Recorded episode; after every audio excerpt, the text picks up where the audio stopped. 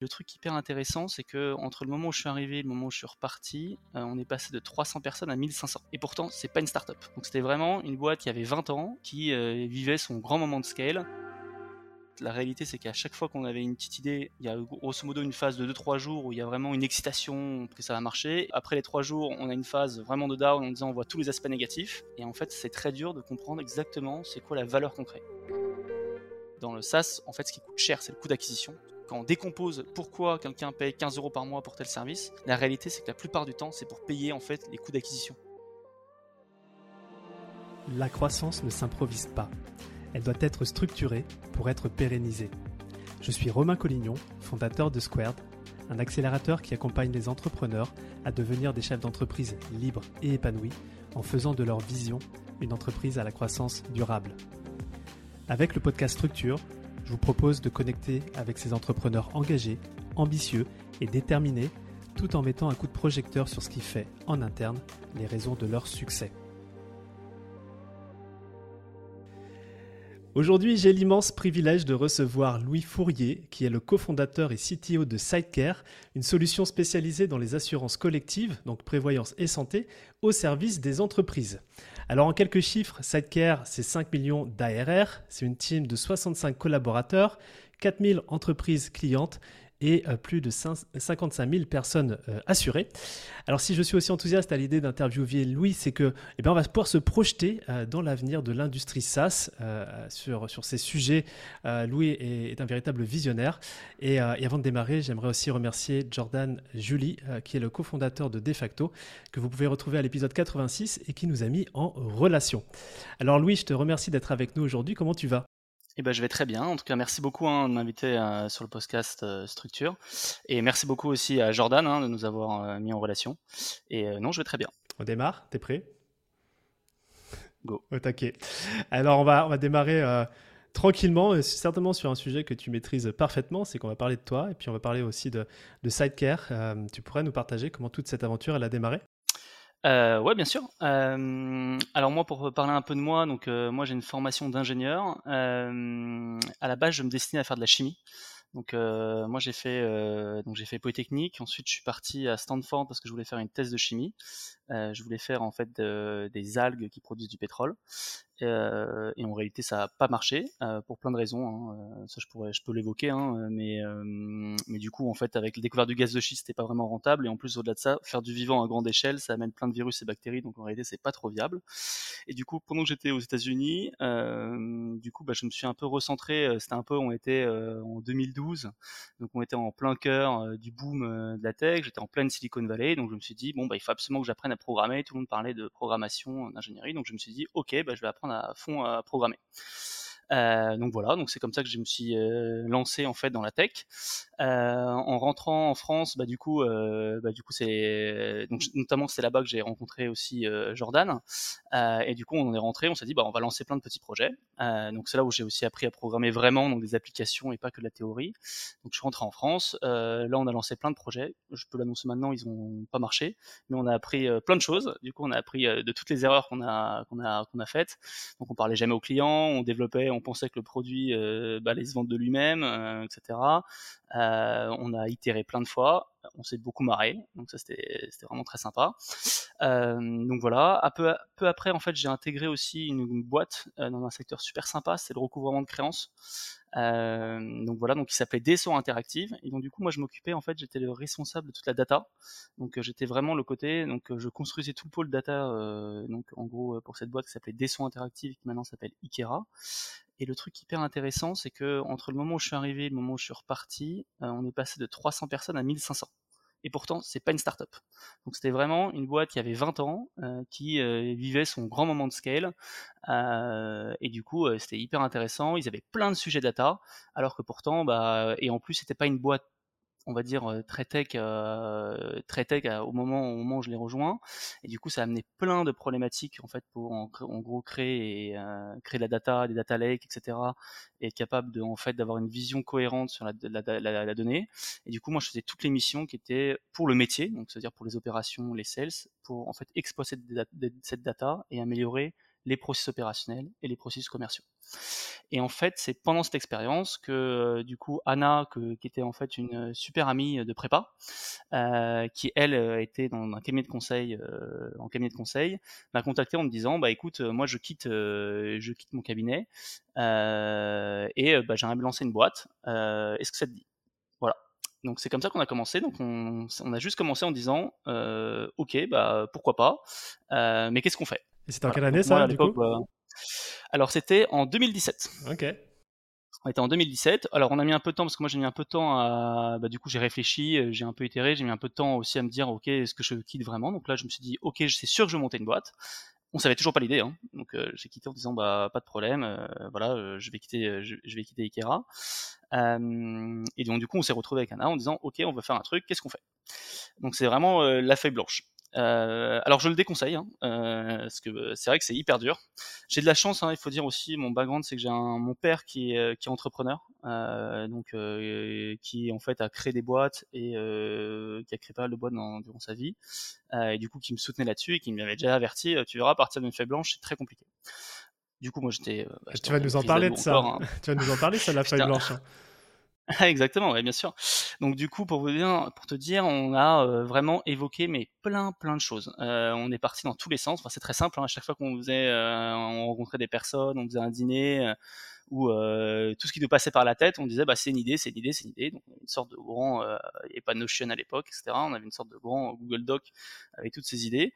On est passé de l'idée de la box euh, à l'idée, qu'est-ce qu'on a, a eu comme idée? On, voulait faire des, idées dans l'immobilier également.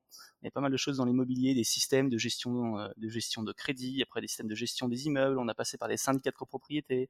On a voulu faire des trucs dans le journalisme également pour assister les pigistes, etc. Ou empower les journalistes dans euh, dans les journaux. Euh, et en fait, à la fin, on avait tellement marre, pour dire, on n'avançait pas.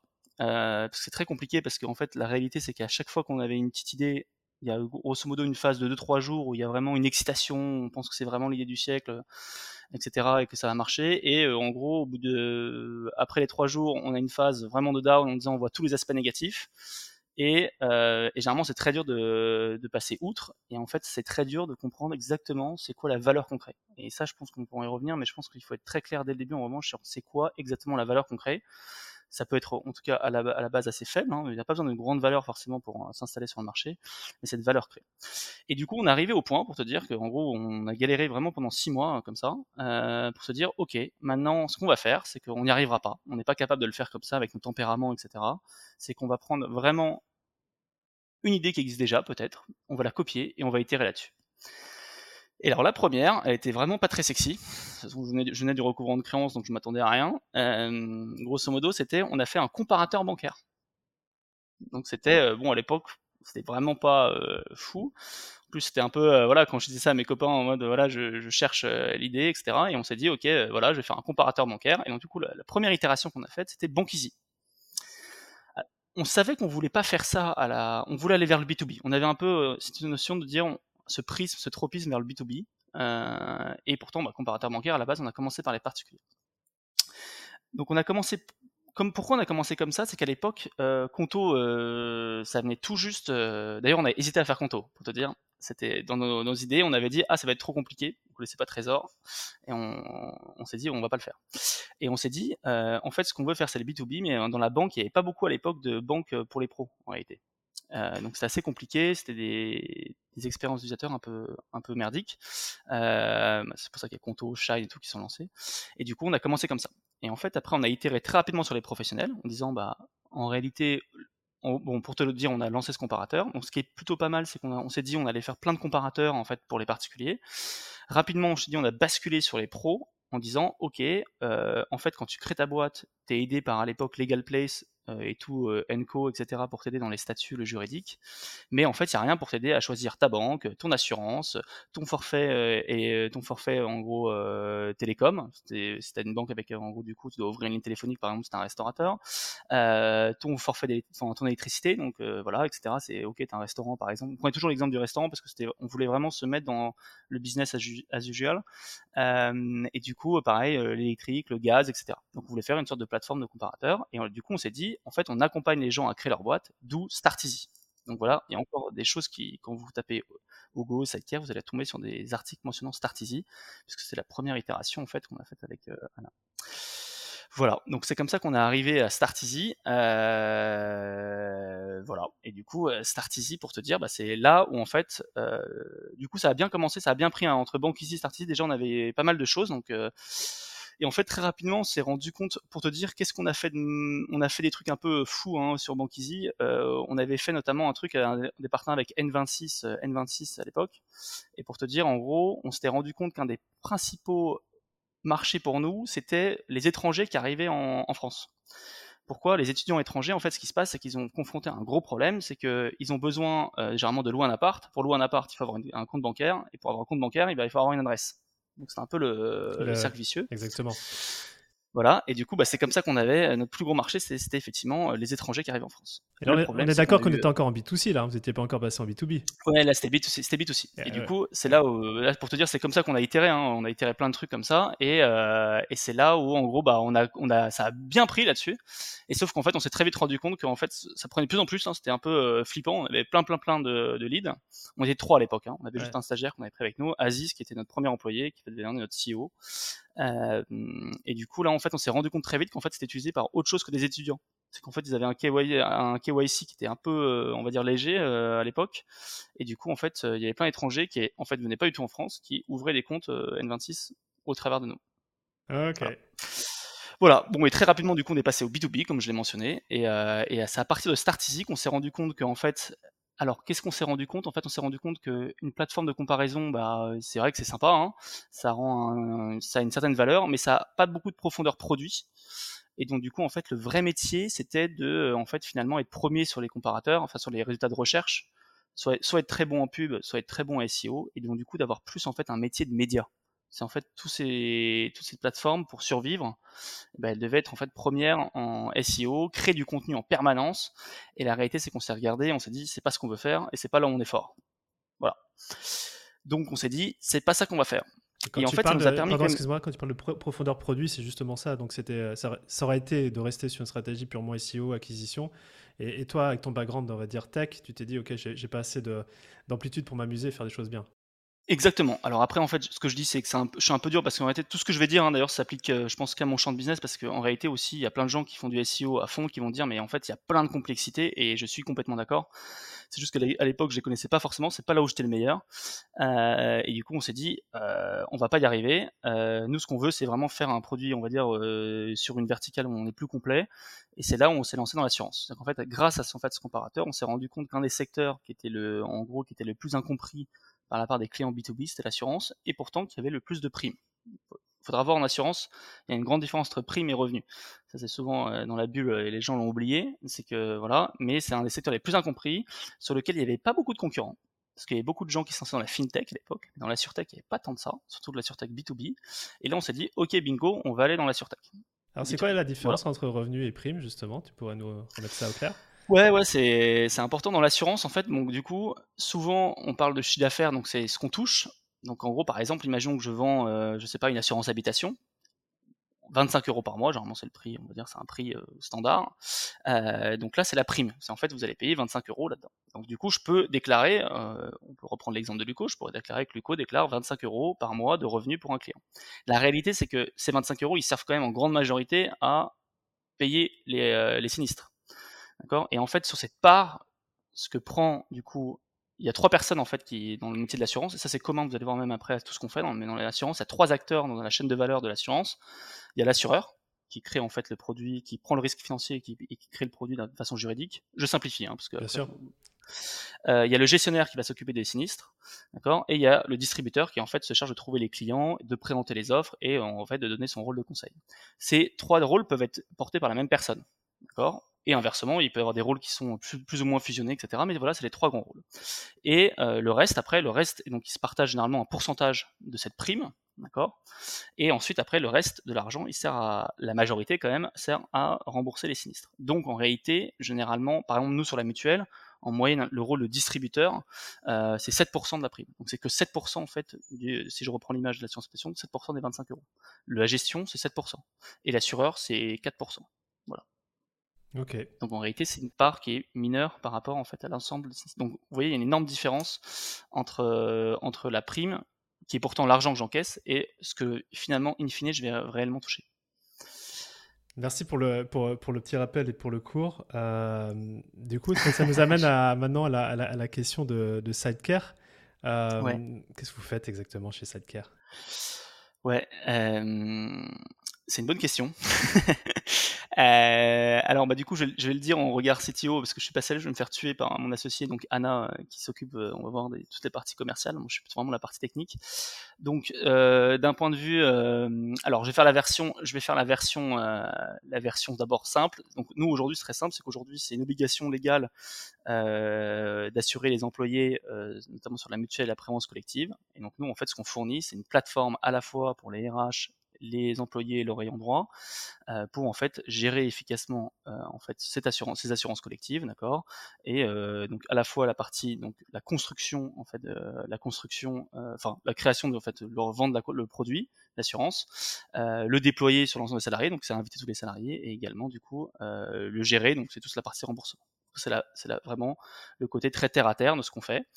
alors après, dans la version nous, dans notre euh, version, on va dire plus sexy, notre vision, ça, on, va, on va revenir, mais c'est un peu ce que nous on dit qu'on vend. Donc nous, ce qu'on fait, c'est qu'en fait, on construit des politiques santé. Donc en fait, on a la plateforme qui permet en fait de construire, déployer et piloter des politiques santé pour les entreprises.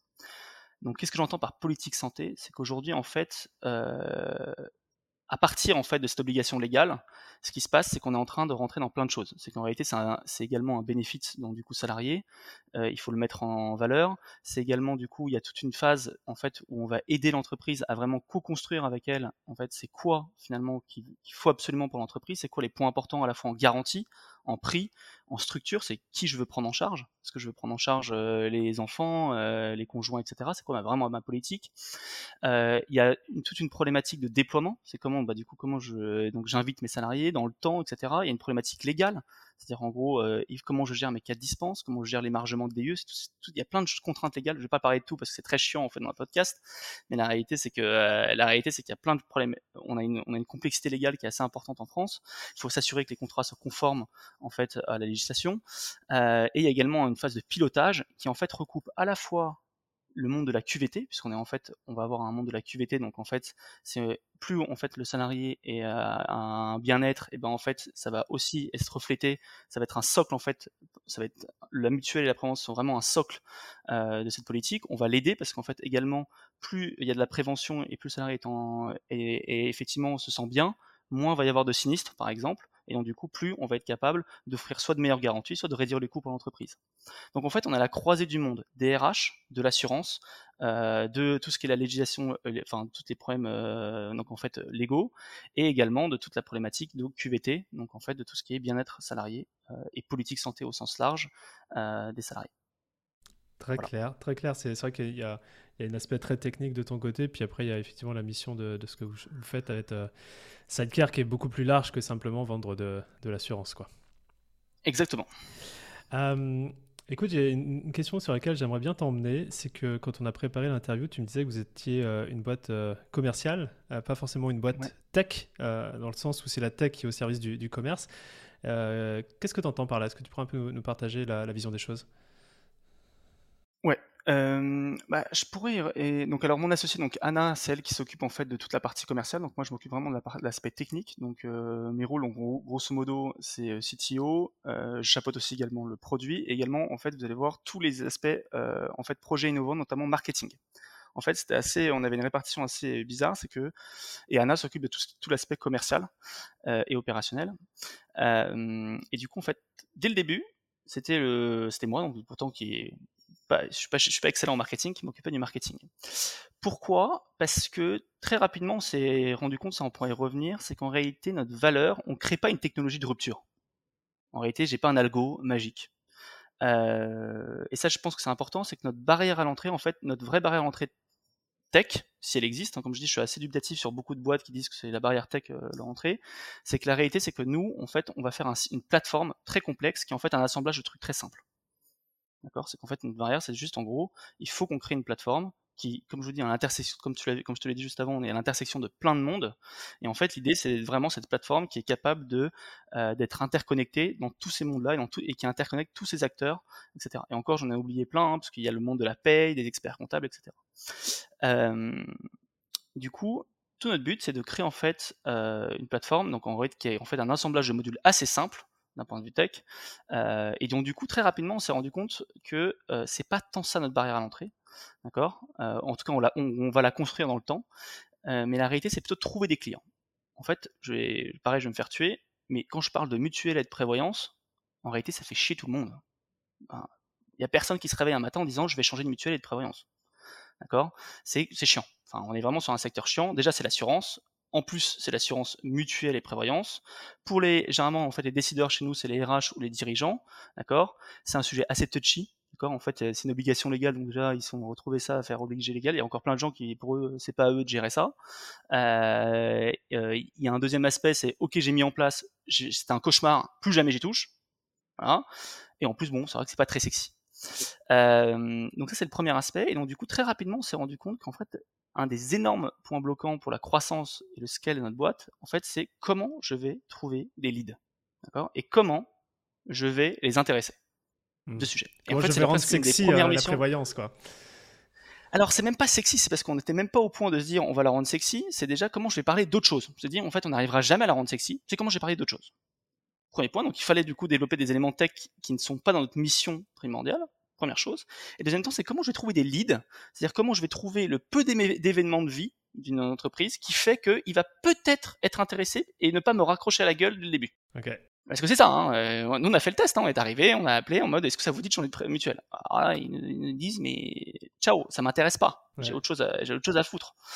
Euh, non mais c'est vrai, c'est dur, hein, moi je, je, suis hyper admiratif dans le métier de sales parce que c'est hyper dur.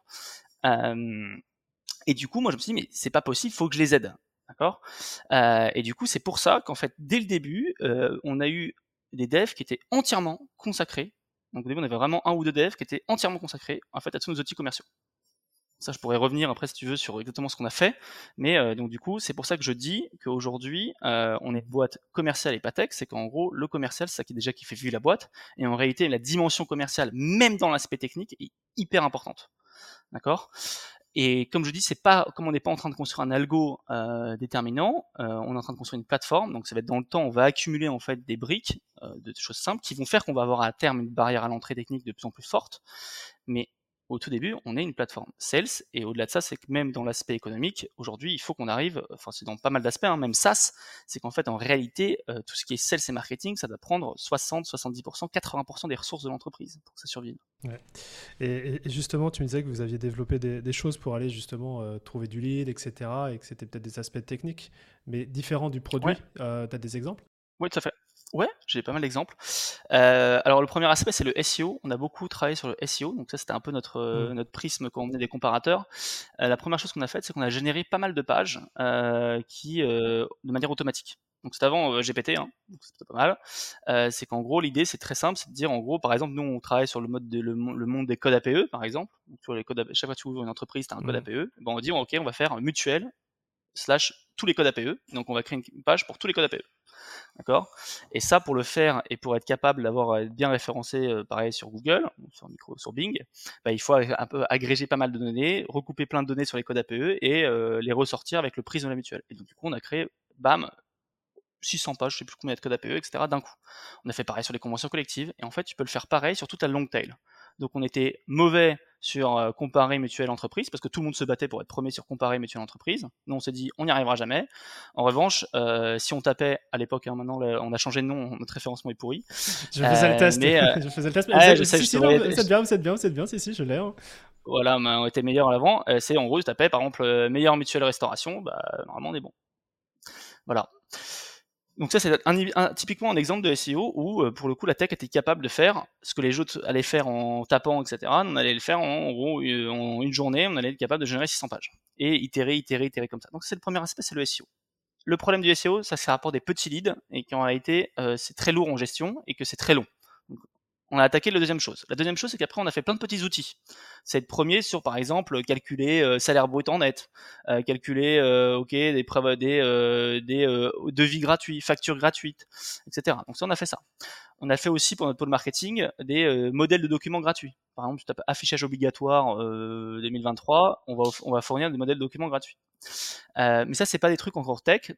Pareil petit tech. Ensuite, la grosse force euh, qu'on a créée, là où on a mis beaucoup d'énergie, c'est qu'on a créé en fait ce qu'on appelle un, on a carrément un outil interne euh, qui permet en fait euh, d'enrichir maintenant des leads commerciaux. C'est qu'en fait très rapidement on s'est dit ok ce qu'on veut, on veut viser tous les RH.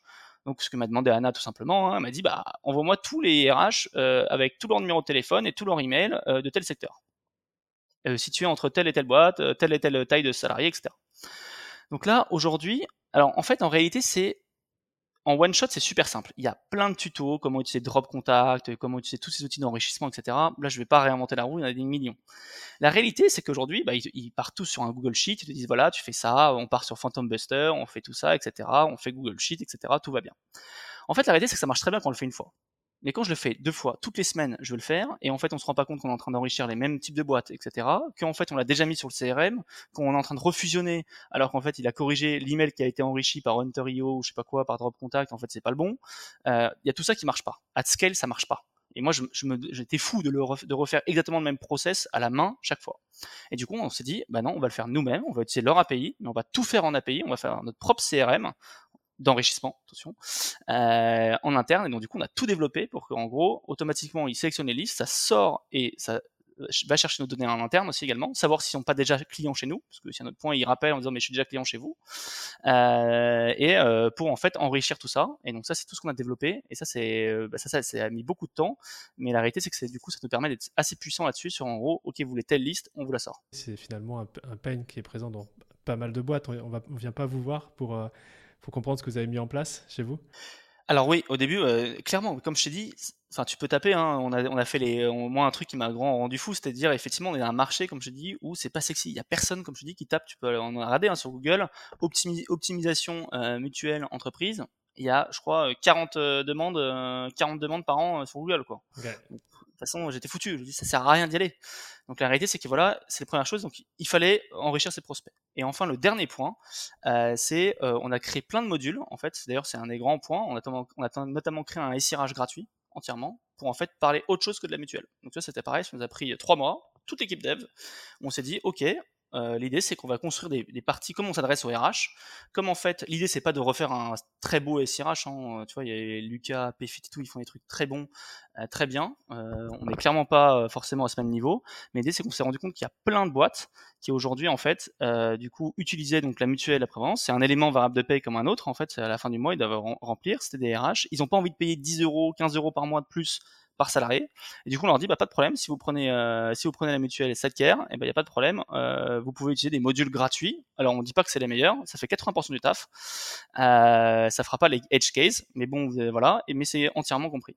Donc ça, typiquement, et ça nous fait de l'acquisition, puisque du coup, on pouvait parler enfin d'autre chose pour attirer les RH. Du coup, on leur offrait d'ailleurs euh, entièrement le SIRH gratuit, même s'ils prenaient pas la mutuelle chez nous, euh, en variable d'acquisition pour après les transformer.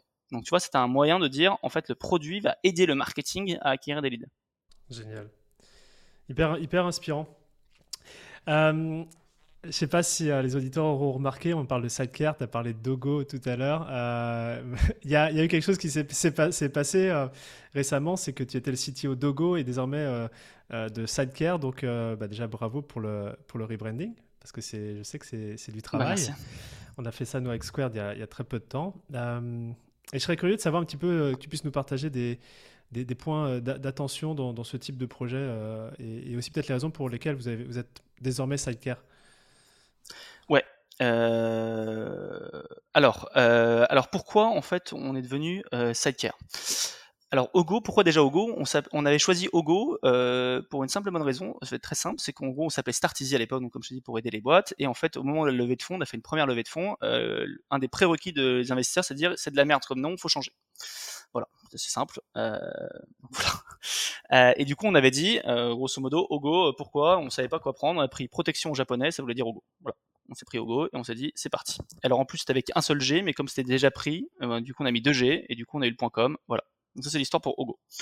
Donc c'est pour expliquer que quand même au bout de 5 ans, euh, ça allait pas très loin euh, et on s'est dit bon, pourquoi Ogo euh, Et là, on s'est dit bon, euh, c'est vrai qu'on commence à changer de dimension. Donc, euh, comme tu l'as mentionné, maintenant, on, est, on, on, protège 4000 entreprises. On va bientôt arriver à 60 000 collaborateurs. Euh, L'idée, c'est qu'on était de plus en plus dans ce monde de la prévention. On dépassait même le monde de la protection pure. On, allait beaucoup plus loin, dans, à la fois dans le monde des RH, dans le monde de la paix, dans le monde en fait de bah, du coup de la prévention de la santé. Et du coup, c'est vraiment ça sur lequel on a voulu insister. C'est qu'on s'est dit en fait euh, il faut qu'on change de nom pour bah, du coup euh, révéler ces changements de dimension, cette mission. Et du coup, on s'est dit, ok, il faut absolument qu'il y ait le mot care dedans, euh, parce que bon, je peux le dire à tout le monde qui dit on fait du care, on fait du care. Bon, on a de la chance, c'est qu'on est quand même dans le monde euh, où pour le coup on apporte euh, une forme de protection, donc du coup et, et pour le coup euh, c'est justifié. C'était c'était justifié, voilà. Et side, pourquoi side? Parce qu'en gros, ça c'est un point important, c'est que nous on dit pas qu'on veut remplacer le RH ou même l'aider complètement à faire en fait une mission, c'est qu'on dit en fait c'est c'est euh, le RH ou euh, le gestionnaire de son entreprise ou, ou le gérant ou euh, le créateur qui connaît le mieux sa boîte. Moi, je suis pas capable de savoir ce qu'il faut. En revanche, ce que je veux faire, c'est être son copilote, lui donner tous les outils pour qu'il construise sa politique santé. Je suis pas en train de lui imposer quoi que ce soit. C'est-à-dire qu'en gros, nous, tout est modulaire, ils peuvent cocher, décocher. Et l'idée, ça va être vraiment ça au fur et à mesure des années d'ailleurs de cette care, ça va être de construire en fait cette plateforme. On va être en fait cette sorte de marketplace j'aime pas ce mot-là, mais en réalité c'est ça, c'est de plateforme intégrée avec d'autres acteurs où je vais pouvoir dire, vous cochez euh, toutes ces options-là et je construis, c'est vous qui construisez, nous on vous aide à le construire, c'est vous qui connaissez votre boîte, moi je sais pas, je suis en train de vous aider, moi même les modules de prévention que je vais faire tech c'est cool, mais la réalité c'est que c'est pas ça qui est l'action au quotidien, l'humain, bah, euh, c'est ça qui fait les 90%. Moi, je vais les aider en me donnant tous les 10% que je peux. Mais en revanche, ce que je veux, c'est leur donner tous les moyens de pouvoir au travers de notre plateforme, euh, construire leur vraie politique santé. D'où le côté side. Je suis pas en train de dire que je fais, je suis vraiment le copilote euh, à la fois euh, des entreprises, mais à la fois également des employés, des assurés. Du coup, on a, on a opté pour Sidecare. Mais on a gardé le pingouin parce qu'on adorait le pingouin. j'avais ça, j'avais pas, pas, fait attention. Je... Ok, j'aurais dû être plus, plus, plus vigilant. Alors, très clair hein, sur, le, sur le changement finalement en Sidecare, et c'est aussi par rapport au développement de la mission que, qui, qui, a évolué au fur et à mesure des années. si tu pouvais conseiller à un entrepreneur qui est aussi un peu dans le même, même sujet là de, se dire ok euh, j'ai un branding que je, traîne depuis 4-5 ans, on a évolué, on veut aller faire autre chose, ça serait quoi pour toi les, points, les points clés? Alors la première problématique c'est le droit. C'est euh, pour le coup, euh, il y a un premier truc à regarder, bien regarder, surtout maintenant, il y a quand même de plus en plus de boîtes, il y a quand même plus en plus de noms qui ont été déposés. C'est vraiment donc déjà de vérifier qu'on a les, les domaines. C'est quand même vachement bien d'avoir un .com. Euh, en tout cas, si on a des perspectives de SEO et international, c'est rassurant. Parce que je vois, nous on a hésité à prendre par exemple .rh, des choses comme ça, mais la réalité c'est que du coup tous les emails sont impactés. Il y a encore plein de gens qui euh, pensent que c'est du spam, quand c'est du phishing si on met un .rh. C'est quand même mieux d'avoir un .com.fr. Euh, associé à ça, bah, du coup, c'est de vérifier qu'il n'y ait pas de marque déposée et de vérifier qu'il n'y ait pas de dénomination sociale aussi également euh, dans le même secteur ont la même chose. Nous, on, a, on, avait, on avait eu ce problème-là avec Ogo, hein, pour vous dire. Euh, donc c'est important au niveau droit de vraiment être blindé. Euh, c'est très simple, hein, on peut faire appel à un avocat ou euh, des outils en ligne, mais n'oubliez pas le volet des dénominations sociales qui peut être important. Le deuxième, bah, c'est vraiment tout ce qui est communication. Donc ça, c'est vraiment à voir. Moi, je connais, c'est vraiment faire en sorte que la communication soit la plus fluide possible avec tout le monde. Donc pas que les clients, c'est même les partenaires. Parce qu'en fait, les plus surpris, c'est aussi les partenaires. On les oublie souvent. Par exemple, on avait des partenaires assureurs, des partenaires banquiers, des partenaires, enfin gestionnaires, etc., qui étaient un peu surpris, etc., en disant je, comprends pas qui m'écrit. du côté du SEO, en réalité, il n'y a pas grand chose à faire. Il va tomber. Voilà. Donc ça, bon, euh, il faut vraiment pas avoir peur parce que que ça va être à zéro et que ça va mettre trois mois avant de revenir si on fait les choses bien. Donc faut, faut pas crier en disant mais je comprends pas, je suis pas référencé. Là vous tapez aujourd'hui Sidecar sur internet, vous ne trouvez pas. Euh, donc ça c'est quand même assez important. Concernant la communication, nous on a choisi euh, de ne pas alerter nos employés, les employés, les assurés. En fait, on les alertait qu'au moment du changement. Voilà, nous, c'est je dis pas que c'est mieux, hein, euh, etc. C'est une, façon de faire. On voulait pas brouiller les messages en disant voilà, ça va dans une semaine, ça va devenir. Euh, donc nous, on l'a fait vraiment au, même moment. En revanche, on avait averti nos autres partenaires, donc experts comptables, comme j'ai dit, et RH, une semaine avant. Euh, voilà, c'est de préparer effectivement bah, tous les éléments, euh, tous les éléments en fait de la nouvelle com, le design system. Alors là, je viens dans l'aspect plutôt technique. Ce qui est important, c'est vraiment de se rendre compte que malgré le fait qu'on a un bon design system, généralement le design system change complètement. Nous, par exemple, on est passé sur le produit de trois couleurs possibles à une couleur. ça pose problème. Et donc du coup, en fait, même quand on avait un beau design system, c'était très compliqué, euh, puisque du coup, on a dû jouer sur des effets de outline, pas outline. Euh, donc là, c'est sûr que ça va euh, changer le design system, et du coup, c'est le moment, si on a le temps, euh, d'en profiter pour dire de remettre un peu à plat des choses et de reconsidérer le design system. Donc ça, c'est un bon moment. Euh, et un truc qu'on a fait qui était vachement bien, c'est que pour le coup, on a impliqué tous les devs et tous les produits euh, pendant deux semaines à revoir toutes les pages, une à une. Donc en fait, déjà, ça, ça permet à tout le monde de, re, de, re, de, de re, d'arriver à repenser et de prendre en fait du recul sur tout ce qu'on a fait depuis euh, 5 ans. Euh, voilà, et de regarder toutes les pages et d'en profiter pour euh, corriger euh, pas mal de bugs et de mettre à niveau aussi euh, tout ce qui est la stack technique. Donc ça, c'est un bon conseil de donner puisque du coup, on va revoir toutes les pages. C'est mieux d'avoir un peu de temps hein, parce que nous, on l'a fait vraiment, on, on, voulait absolument le 30 juin et on s'était fixé ça comme deadline et c'était un peu, c'était un peu sport. donc voilà. Donc c'est vraiment mes, euh, mes conseils. Après, euh, qu'est-ce que j'ai de sympa? Euh, Non, après c'est vraiment de pas oublier toutes les autres pages connexes, donc les Google Business Page, tous ces trucs-là. Mais ça, je pense que c'est des conseils, tout, le monde va les trouver. de toute façon, pareil, il y a beaucoup de gens qui pensent qu'ils vont faire changer dans tous les articles qui ont parlé de, nous, par exemple, de faire changer le lien. Ça marche jamais, hein, ils changent jamais. Donc euh, tous les blogs qui ont été écrits il y a deux ans sur nous, ils changeront pas le nom de domaine pour nous, donc c'est pas grave. Euh, et un conseil, dernier conseil, c'est de faire une redirection totale. Hein. Changez surtout pas le mapping des URL, c'est très technique. C'est dire en gros vous gardez le même mapping parce que c'est très compliqué. Ok. Je suis désolé, je, je sais pas si euh, ouais, c'est plutôt technique. Hein. Ouais, voilà. c'est technique et en même temps tu as, as, commencé en répondant à ma question de manière inspirationnelle sur le pourquoi derrière ce rebranding et et c'est bien aussi d'avoir un petit peu de, de concret technique. Euh, en restant un peu dans l'inspirationnel, on va, on va aller euh, titiller la, la, vision. Euh, moi, je trouve que tu es assez avant-gardiste sur, sur, sur, ta façon de, de réfléchir l'industrie SaaS. Est-ce que tu pourrais nous, nous, partager ça au micro? Euh, ouais. Après, attention. Bon, déjà, ce que c'est vraiment une. Euh, j'ai pas poussé la réflexion non plus en la théorisant, mais c'est un peu mon avis. Euh, ouais, ce que je te disais, moi, souvent, ce que je dis, c'est pas du tout que je crois pas au SaaS. Hein, c'est pas ce que je dis parce que souvent les gens l'interprètent comme ça. Euh, je dis juste souvent que, en fait, moi, pour moi, la vision, c'est qu'effectivement, on est en tout cas sur la période tech et notamment SaaS parce qu'en fait c'est les boîtes qui sont typiques euh, tech et qui vendent un service en fait euh, qui utilisent la technologie euh, comme service en disant je facilite, je simplifie tel ou tel process et du, du coup je crée de la valeur et donc du coup je demande un abonnement qui est généralement mensuel. Ce que je dis juste c'est que cette industrie est structurellement déflationniste. pourquoi? Euh, voilà. Donc c'est dire qu'en gros c'est de plus en plus dur chaque année. Euh, ça peut s'appliquer d'ailleurs à d'autres domaines, hein, mais là je dis juste que je trouve que les gens se rendent pas compte. Euh, c'est que la réalité, c'est que c'est lié au fait que la barrière à l'entrée, autant dans les années 2000 et on va dire 2000-2010, je pense qu'il y avait vraiment un problématique de la tech pouvait être une barrière à l'entrée en soi. Pourquoi Parce qu'on était dans un, il y avait un monde, le monde entier vraiment basculé sur des éléments critiques de valeur dans le côté euh, digital. Il y avait une pénurie de talents. Alors je dis pas qu'il n'y en a pas aujourd'hui, mais la réalité est d'une, euh, enfin c'est un ordre de grandeur qui est euh, beaucoup plus faible. Parce qu'aujourd'hui, il y a quand même beaucoup plus de monde sur le marché, beaucoup plus de choses qui peuvent se faire. Euh, il y a de plus en plus de concurrents d'ailleurs sur les domaines. Il y a beaucoup plus de gens qui se forment. C'est les technologies, ce qui est génial euh, grâce à plein d'extensions, plein d'outils, c'est que la productivité hein, d'un développeur et d'un produit en fait a explosé. Euh, et du coup, aujourd'hui, en réalité, c'est beaucoup plus simple de créer son site internet et de créer en fait des éléments de briques qui sont simples. Donc, ce que je dis, c'est que structurellement, c'est très compliqué de dire qu'on a une barrière à l'entrée tech. Pour moi, il n'y en a que deux hein, de l'entrée tech. Hein. C'est grosso modo, soit on, est un génie d'un algorithme et on invente un super algorithme qui est au-dessus de tout le monde, Google. Voilà, on est on est et on est dix fois meilleur que les autres. Ah, c'est Google.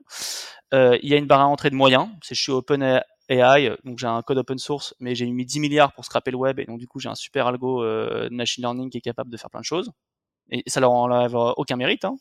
Je caricature parce qu'après, je, voilà, mais c'est un peu vrai. Ou il y a cette barrière d'entrée de plateforme qui est très dure, c'est qu'en fait, je fais un assemblage très compliqué de choses très simples, d'accord Et en fait, c'est, euh, je suis quelque chose qui fait tout, et voilà.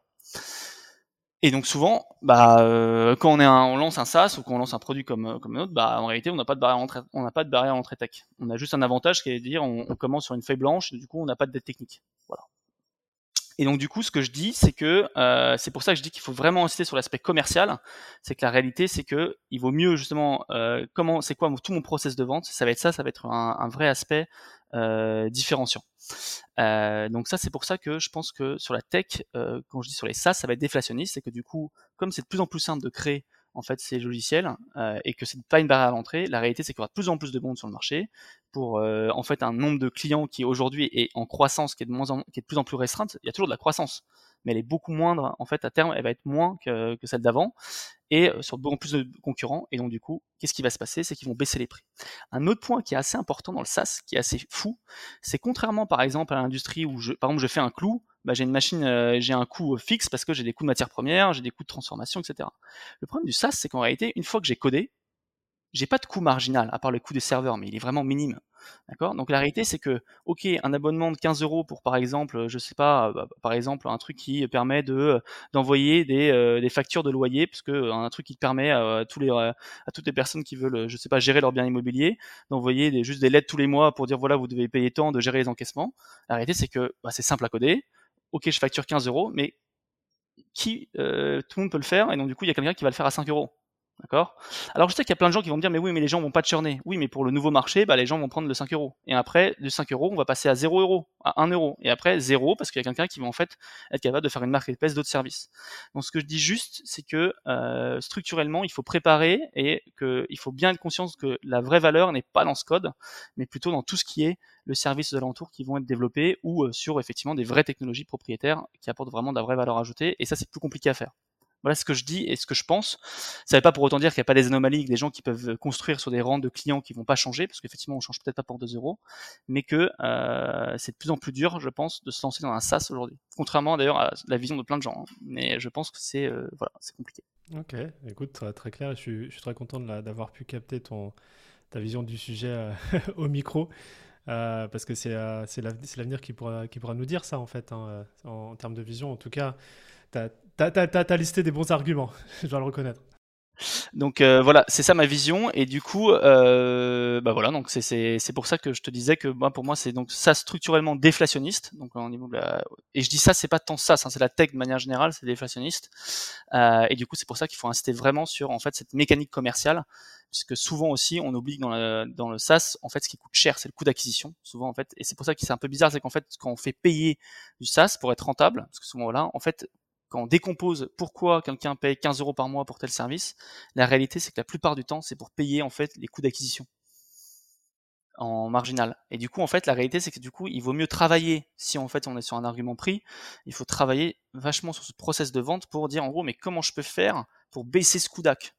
Parce que c'est quand même bizarre de faire porter à nos clients récurrents, récurrents hein, qui restent des années en disant ouais ouais il y a un low churn en fait des coûts d'acquisition initiaux. D'accord? C'est, dingue. Je dis pas que c'est, complètement normal d'un point de vue financier, c'est bien pour atteindre la rentabilité, mais la réalité, c'est que du coup, la bataille, elle se trouve là-dedans. Ouais, c'est vrai. Puis quand tu regardes ça comme ça, toi, toi, toi tes clients, tu, ne le vois pas forcément euh, arriver, mais c'est vrai que tu dis, en fait, euh, ce que je suis en train de payer, c'est, juste pour vous permettre d'acquérir les prochains clients qui pour remplacer le churn, quoi alors, euh, je veux pas non plus caricaturer comme ça, parce que la réalité, c'est que le, le client l'aurait pas forcément fait, etc. Mais alors, attention, maintenant, il y a aussi tout ce qui est le no-code qui arrive. Euh, ça, je t'en avais parlé aussi. Euh, je suis pas, je suis pas du tout je pense pas du tout que tout va être remplacé par le no-code parce que j'y crois pas du tout. Mais la réalité, c'est qu'il y a plein de choses simples, comme je dis, voilà, des briques simples. Donc, comme je dis, bah, typiquement l'exemple que j'ai cité, voilà, je suis un outil de gestion de parc immobilier, j'envoie ça, bah, ça, ça, ça, peut être fait en no-code. Et la réalité, c'est qu'il y a de plus en plus de gens qui vont être capables de le faire. Et du coup, bah, ça argumente juste mon point, de dire qu'il y aura de plus en plus de gens capables de faire ce genre de code, et donc du coup, que ça peut pas être une barrière d'entrée et quelque chose qui peut être monnayable en soi. Sans, sans valeur ajoutée en plus, hein, bien entendu. Je dis pas qu'il y aura pas de SaaS, hein. mais qu'il faut faire attention à c'est quoi. À l'époque, ça pouvait marcher très bien, parce qu'il n'y avait pas tous ces outils, tous ces ports d'entrée et cette pénurie, et qu'aujourd'hui, je trouve qu'on commence à rentrer dans un nouveau paradigme. Voilà. Ok, très clair. Bah, merci pour ce, tour.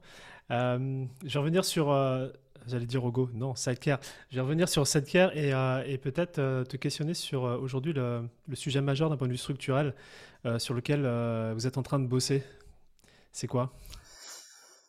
Alors, bah, le sujet, alors d'un point de vue produit ou d'un point de vue organisationnel Alors, comme tu veux, prends, tu choisis.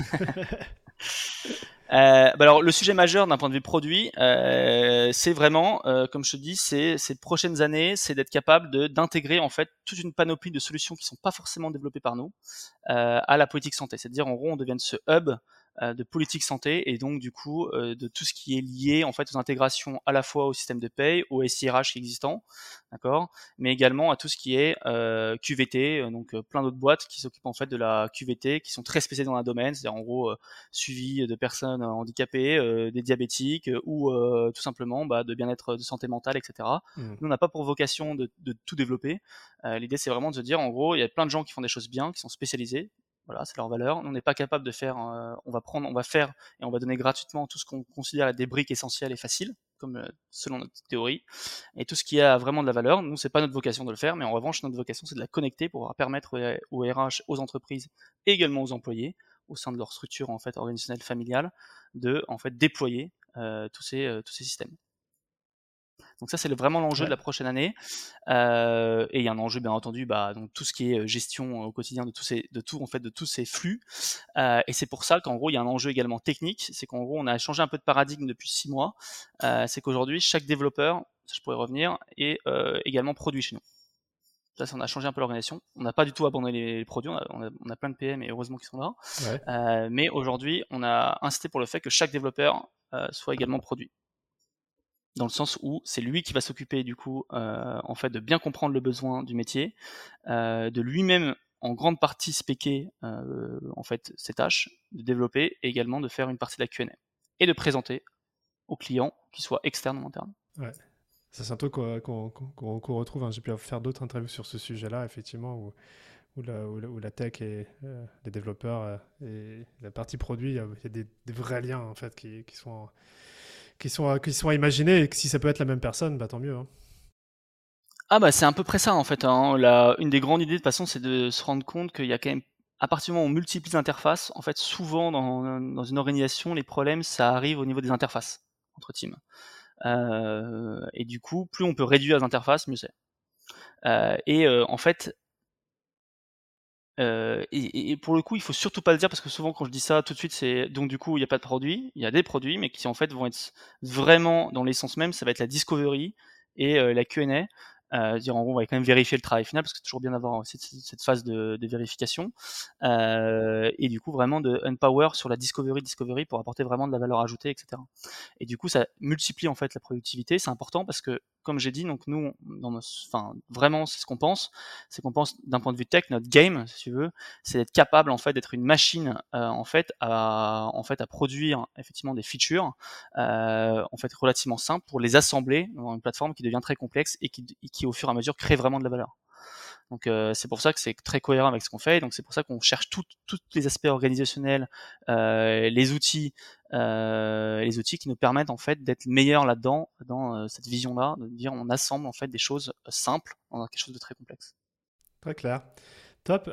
Écoute, dernière question que j'aimerais te poser, c'est une question dans laquelle je vais t'inviter à te projeter dans le futur et d'imaginer que dans un an, je débarque avec une bouteille de champagne en l'honneur de Sidecare dans vos bureaux. Euh, mais pour pouvoir la déboucher, il faut simplement que tu me dises aujourd'hui à quoi on va trinquer. Oh, déjà, j'aime pas le champagne. Ah, on je, peux faire une exception. Euh, non, mais je rigole. Euh, en gros, eh ben, on va faire très simple. Hein. si on, va, on va trinquer au 200, 200 millième salarié sur Rogo, sur cette care. voilà. Yes. Eh ben moi, ça me va. Superbe. Écoute, Louis, merci beaucoup pour, pour cette géniale interview. Et, et je te dis à très bientôt. Et bien à bientôt. Merci d'avoir écouté cet épisode de Structure. J'espère qu'il vous a plu. Si c'est le cas, j'aimerais vous demander un petit service. C'est tout simplement aujourd'hui de parler de structure à un ami entrepreneur que cet épisode pourrait aussi inspirer. Et sur cette belle lancée, je serais aussi très heureux si vous pouviez prendre 5 minutes pour vous abonner au podcast et me laisser un commentaire 5 étoiles. C'est ce genre de petites attentions qui me fait déjà vraiment plaisir et qui en plus, vous vous en doutez bien, aide à faire connaître le podcast. Et évidemment, si vous vous sentez débordé dans vos responsabilités d'entrepreneur et vous souhaitez enfin être à la tête d'une entreprise qui soit à votre service et pas l'inverse, toute l'équipe de Squared est là pour vous, prête à échanger sur vos enjeux et sur vos aspirations. Envoyez-nous simplement un email à hello at squared.eu hello h e 2 lo at squared.eu. À bientôt.